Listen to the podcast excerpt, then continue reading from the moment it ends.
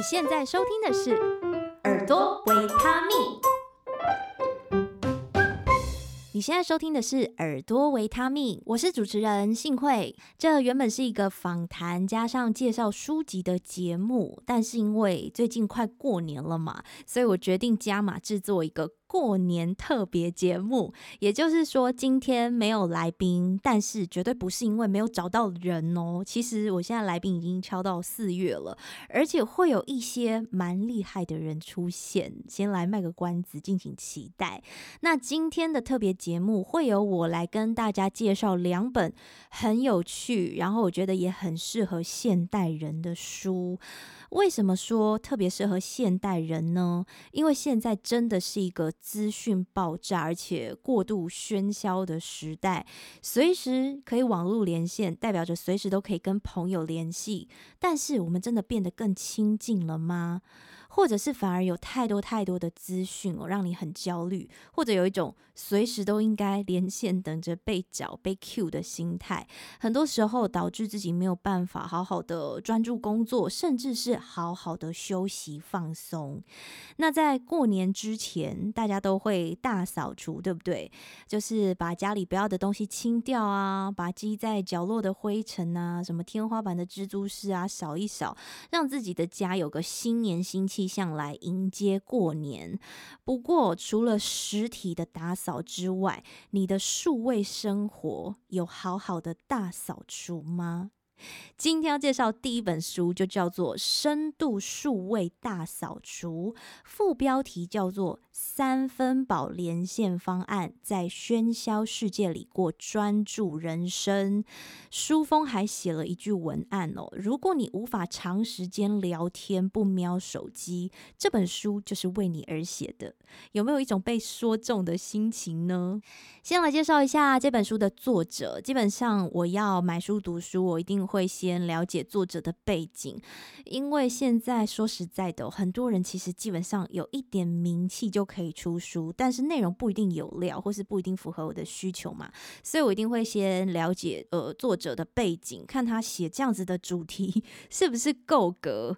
好，其实我还蛮严格的，那也帮他筛选过了。这本书的作者是美国人，而且他毕业于 MIT，主修电脑科学，现在在乔治城大学资工系担任副教授。他的名字叫做 Cal Newport。那其实我是先读到他的另外一本书，待会儿也会介绍一下，叫做《深度工作力》。那他身为大学的教授嘛，需要教学，需要上课，还需要研究、写论文，甚至他也有。小孩要照顾哦，在这样子紧凑的生活节奏下，他每年都还是能产出论文，甚至还能写这些书。所以我觉得以他的背景哦来聊这种工作力是还蛮有说服力的。那他本身其实是不用 FB 啊、Twitter 这一些社交软体，不过他有在他的网站写文章给大家看。那他也了解到，在数位时代，很少人可以像他这样子不用这一些 social media，所以他决定好好深入研究这个主题。到底该怎么使用，才是让这些科技真的有帮助到我们，不是让我们成瘾，然后整天黏着手机不放。回到这本书哦，《深度数位大扫除》，它分为了基础跟实作两大部分。那基础的第一章就叫做“实力悬殊的军备竞赛”。什么意思呢？其实所有的社群媒体 App 都是在争取我们的关注、我们的专注力，再把我们的专注力转卖给广告商。这就是他们的获利模式。不过，这样的模式其实也不是人类史上第一次出现。其实早在报纸出现的时候就有喽。你们知道吗？最早期的报纸其实是写给精英们看的，所以文章大多是很深入、很艰涩，甚至报纸贩售的价格也不便宜。不过后来有一间报社决定哦，开始写一些平易近人的报道故事，并且用便宜的价格贩售，让报纸可以让更多人收看。那为什么要这样做呢？因为在取得更多更多人的注意力之后，他就可以转而向广告商贩卖广告。所以说，这样子的商业模式也不是什么新鲜事啦，其实已经存在一段时间了。那随着时代啊科技的进步，现代是人人都有一支智慧型手机，我们变得没有办法不连线。但是其实你知道吗？这些社群媒体商哦，它都是有刻意的设计过的，像是脸书的很多功能，比如说按赞，或者是你打开它就会出现红色小点点，各种的提示，其实都是引发你要继续使用。比如说你看到红色小点点，你就会把它点开；比如说你会希望朋友来按你赞。比如说，你会下滑一下，然后等它 loading，看看有没有跑出新的讯息。这一些其实都是诱发你上瘾的机制哦。那你就会在结账的时候啊，走路的时候，我看到甚至有些人是 开车的时候，这真的很危险哦。大家不要这样做。任何生活中空白的时间，就想拿出手机来滑一下。如果你已经是这样子哦，其实你已经是上瘾的症状喽。那上瘾对心理学家来说是有明确的定义的，就是指一个人持续的使用某一种物质，或是从事某种行为的状况，而那种状况产生的奖励效应，形成了一种难以抗拒的诱因，使人可以不顾它有害的后果，一再的重复那个行为。好，这样的上瘾状况其实很准确的描写了大多数人对于使用手机滑 FB 或 IG 的状态。好，那为什么会这样子呢？这本书里面其实也有提到，这种成瘾的现象，它源自于两股力量。第一股力量叫做间歇的正向强化。科学家其实早就发现哦，发送这种无法预期的奖励，会比固定的奖励更有吸引力，因为不可预测性会使大脑释放更多的多巴胺，这是一种调节渴望的神经传导物质。那每一次点开软体更新讯息，你不知道会得到什么消息，甚至是谁会对你按赞嘛？这其实就有点像在玩吃饺子老虎机，增强了这种不可预期的刺激感。虽然你可能会说，诶，可是有时候我真的可以看到有用的资讯啊，比如说我可以看到一些文章或者是评论。可是凭良心说，更多时候哦，你是会被没有营养的内容所充斥，或者是你就进入了自动导航，漫无目的的在上面浪费时间。转眼一看，半小时过去了，你再回想一下你刚刚看到了什么，其实。很多时候都是一些可有可无，你甚至根本不需要的资讯。那第二股让我们成瘾的力量叫做追求社会认可的动力，这应该还蛮好理解的吧？因为人类就是群居的动物啊，我们是不可能不在意别人的眼光的。那每一次的留言、按赞，就好像是深化了彼此的关系，甚至说有人发讯息给你啊，没有马上回，都很怕自己就得罪了对方，或是因此而被讨厌。那脸书也演化了相关的功能，比如说照片可以标记别人，对不对？就是让大家知道，哎。你们彼此是有连结的哦，这也是另外一个力量哦，导致我们不断的去使用这一些 social media。那其实现在有越来越多的报道或是纪录片，有一部在 Netflix 上面的纪录片就叫做《智能社会进退两难》。非常的好看，也顺便推荐一下。其实它已经揭露得很清楚，这些科技是故意设计让我们上瘾，因为越来越多人花时间、花专注力在上面，他们对广告商来说就越有价值，越有丰厚获利的可能。那讲到这里，你应该已经发现自己为什么或多或少会有这样子上瘾的行为，也开始了解到这一些科技的邪恶面、黑暗面。但是你可能也会想，难道是要我们都不用智慧型手机吗？把 FB、IG 的账号全部都删掉吗？呃，我觉得也不是这样的。每个人的生活方式都不同，你或许真的需要透过社群媒体来关注亲朋好友的动态，甚至可以透过讯息表达对他们的关系。可是呢，我们可以学习如何的聪明去使用它，而非让自己掉入了这个时间的陨石坑。所以说，书的下一章也有提出具体的做法，他就提出了数位极简主义这样的概念。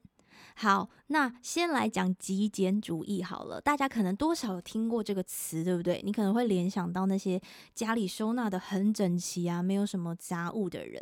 但其实极简主义的概念就是摒除多余的人事物嘛，把你的精力真的可以专注在你想要去达成的事情上面。那数位极简主义吼，有点类似，它的核心观念就是让科技可以支持你的价值观。你真正在意的事情是什么？让科技来辅佐你到达，而不是好像我们自己被科技操纵。那书中作者就访谈了很多数位极简主义者，他们的做法。比如说呢，有些人他不想要错过某一个社团或是某一个机构的活动讯息，那你就把这个社团或这个机构的 FB 直接加到你的书签。那你就可以直接连过去看了，而非点开整个脸书来划。那你是不是就减少浪费很多时间的机会呢？来去重整对自己有价值的讯息，那包括了取消追踪那一些，其实你早就已经划过不看的账号，或是爱抱怨的朋友啊，让你的动态墙哦，整个都是有价值的讯息。你甚至可以选择在某一个固定的时间内使用，比如说你真的只是想关注亲朋好友的动态，那你一周其实。点开两三次，真的就够了。其实也不会再错过更多有用的资讯。好，那书里呢也提供了几个原则哦，可以给大家参考。第一个原则呢，杂乱是代价高昂的。什么意思呢？我们现代人很喜欢要求多再更多，生怕自己错过了某些事情。可是太多的装置或是 App，你在使用他们的时间哦，那就是花掉自己的注意力。其实这些注意力就是你要付出的代价，你付出的时间还有你的精力，那它就是会没有办法让你专心在你真正想要的事物上面。好，第二个原则呢是优化，要仔细的思考如何使用这项科技能带给自己最大的好处。那第三个原则就是有意识的作为，有意识的去使用它，包括像刚刚提到的，限制自己的时间，然后知道自己打开来到底要看什么东西，这一些自我控制的感觉，其实会让你有满足感哦，因为你会觉得，诶，我是有自主权去使用。这一些 APP 的。那读到这里的时候，我内心其实非常认同作者的观点。好，我自己认为自己算是对手机使用还蛮有节制的，像是我早就已经在晚上的时候不会把手机带到房间了，我都是放在外面充电，那甚至是会开飞行模式，所以房间里面就只有闹钟。因为我也不喜欢被手机吵醒，那早上起来我也不会立刻打开手机来划，我都是慢慢的洗脸啊、刷牙，然后做早餐、吃早餐，然后我还会透过我的 CD player 去听点音乐、写点笔记。然后在开始正式工作之前，我可能才会看一下有没有人传重要的讯息给我。好，除了这样之外哦，我也把大部分 APP 的通知都关掉了，不会显示在我的荧幕，包括所有的社群软体啊，还有通讯软体都不会通知，甚至连小红点都没有，因为我觉得看到小红点就会忍不住想要点开来，所以干脆说都取消。但我还是常常觉得自己太爱滑手机，像在外面等待啊，或是真的很无聊的时候，或者工作结束啊，吃饱饭的时候，常常一滑就是半个小时又过去了。那除了浪费时间之外，也会觉得自己比较没有办法专注，像是工作到一半，你就很想要点开手机来看，但明明还有一堆事情还没有做。那这些都是让我想要再优化自己使用手机方式的原因。你现在收听的是耳朵维他命。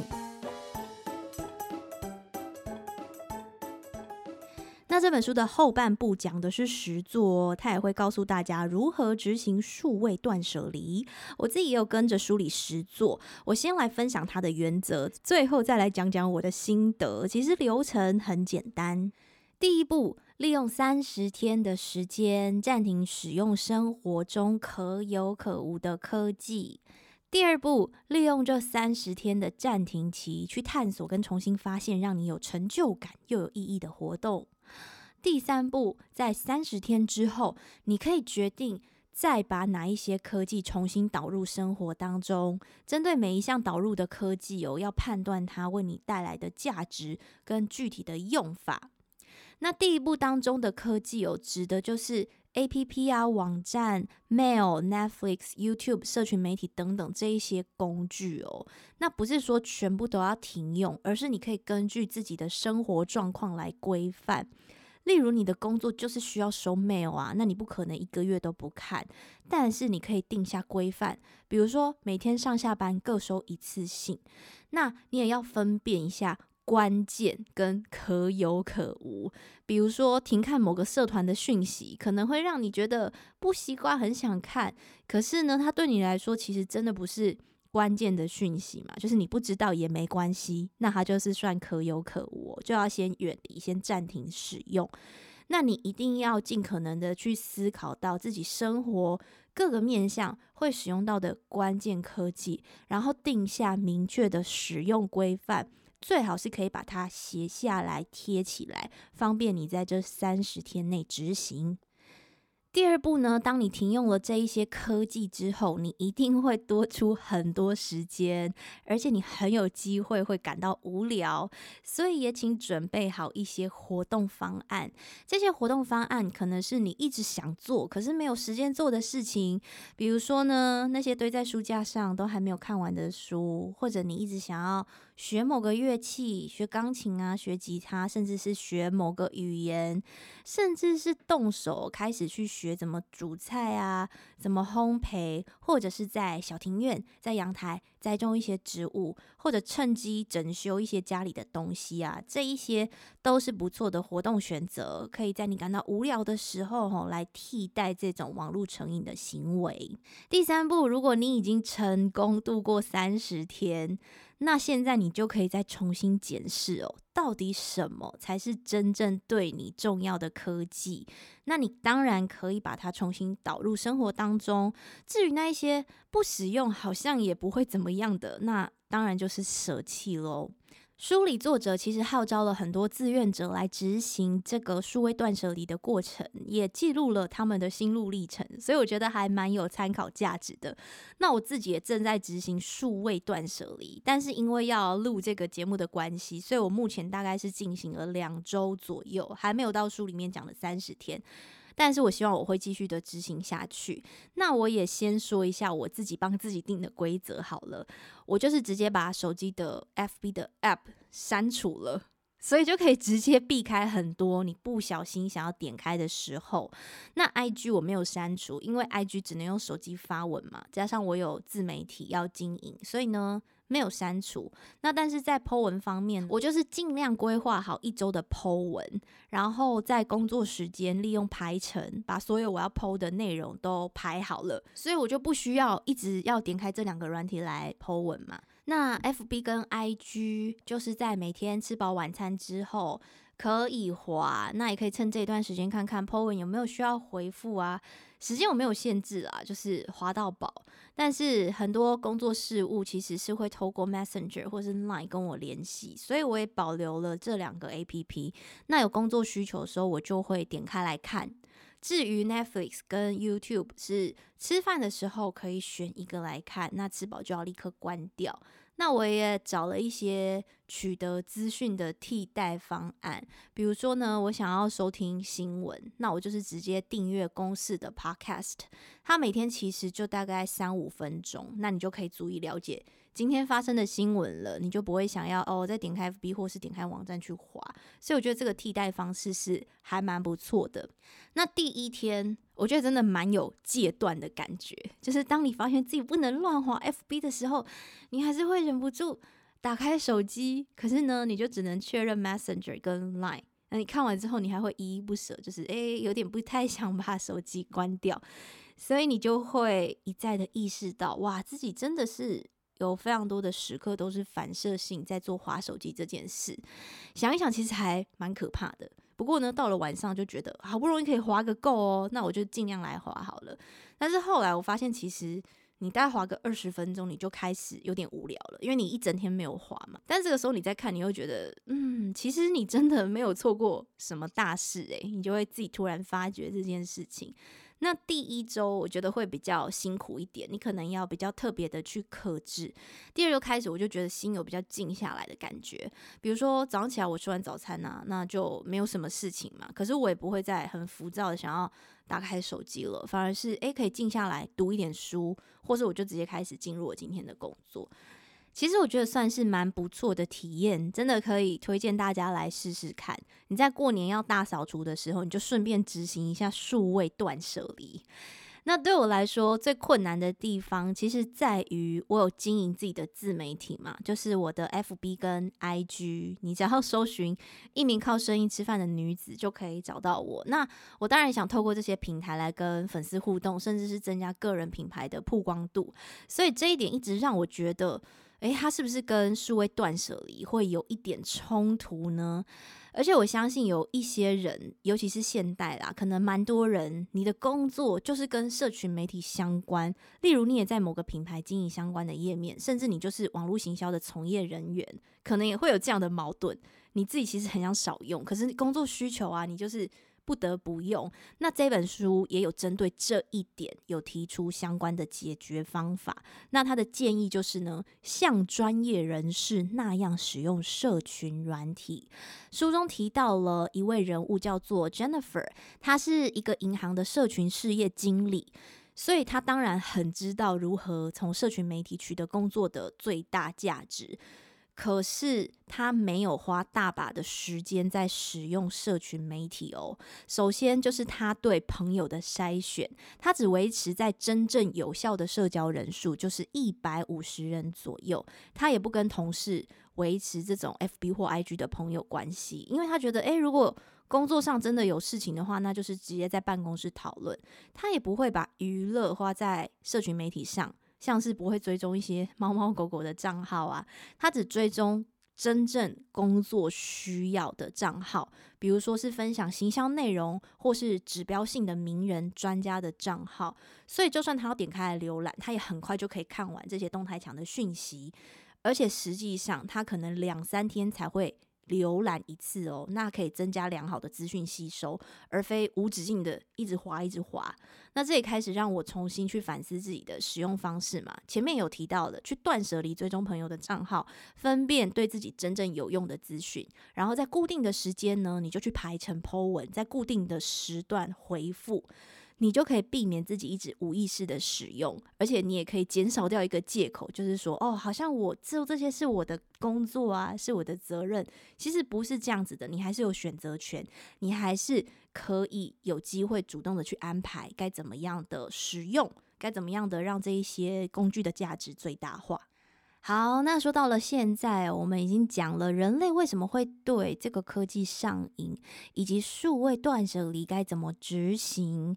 最后还有一个部分，我觉得也还蛮重要的。其实我们会想要下意识的沉浸在社群媒体当中，很多时候就是因为无聊，或者是我们想要逃离当下，懒得去思考到底该做些什么，所以就任由自己荒废时间。书中还有一个很重要的章节，就是培养优质的嗜好。追剧、打电动这一种都不算哦。所谓优质的休闲嗜好，指的是需要你投入心力的行为。最简单的，像是运动、阅读都算嘛，因为它需要你主动的去参与。那书中也分了几类活动可以让大家参考。第一种是用真实的社群来取代虚拟的社群，例如你可以加入慢跑团啊、骑车团啊，跟真人。一起到户外去运动，甚至是跟朋友打桌游、参加读书会，这样子真实的互动所带给你的，一定跟发文被暗赞的感受比起来还要真实许多。第二种就是记忆类，例如说你学会怎么帮家里的灯换灯泡啊，甚至是诶做点木工、学插花、烹饪，用自己的力量去完成生活中的琐事，不会家中一出问题就好像束手无策，所以也是蛮一举两得的。那第三种也算是记忆类的延伸，但是更艺术一点，比如说你想要学吉他啊、学钢琴、学一些新的技能，其实这一些都算是优质的嗜好。书里其实还采访了一个新富族，新就是新旧的新，富是富贵的富。好，新富族是什么意思呢？就是那种在三十几岁或四十几岁就已经财富自由的人。好，财富自由就是你不用再担心，诶，你这个月吃饭啊、缴账单的钱要从哪里来嘛？基本上你的被动收入已经足以支撑你的生活基本支出。我知道每个人都有想要中乐透的梦想，或是。总是想着哇，有一天我要财富自由。可是，如果真正到了那一天，你知道要怎么生活吗？每天大吃大喝也是会腻的哦，而且对身体也不好。那曾经听说过一句话，我自己也觉得很有道理：一瓶美味的红酒可能会让你念念不忘，但是如果十瓶呢，连续喝十瓶呢，你可能就觉得哦，太痛苦了，喝太多了。物质的满足程度是有限的，而且当超过我身体的需要再多，其实你也感受不到幸福。那回到书中的这一位新富族，他在三十几岁就已经财富自由，而他生活整天在做什么事情呢？他就是动手装修自己的家，他自己手做所有需要的家具啊，焊接电路。那家中整修完毕之后，他现在正在徒手整修一栋更大的房子，准备要拿来当工作室。他说，如果放任不管的话，他可以一整天都做这些事情哦，也不会想要滑手机。所以说，我觉得数位极简主义看似是在帮助我们戒断网络成瘾、手机成瘾，但是实际上是要鼓励大家。真正的重新过生活，好好审视自己需要的、自己想做的，而且可以脚踏实地、一一的体验，好好的深入当下。而这样做又有什么好处呢？除了可以让自己感觉没有白活一遭，而且不会越过越迷惘，也可以找回深入当下的专注力。而这种专注力，也是作者认为找回生活平衡的要素。提到了专注力哦，在这一集开头的时候有谈到这个 New Carport，他的另外一本书就叫做《深度工作力》，那副标题是“浅薄时代个人成功的关键能力”。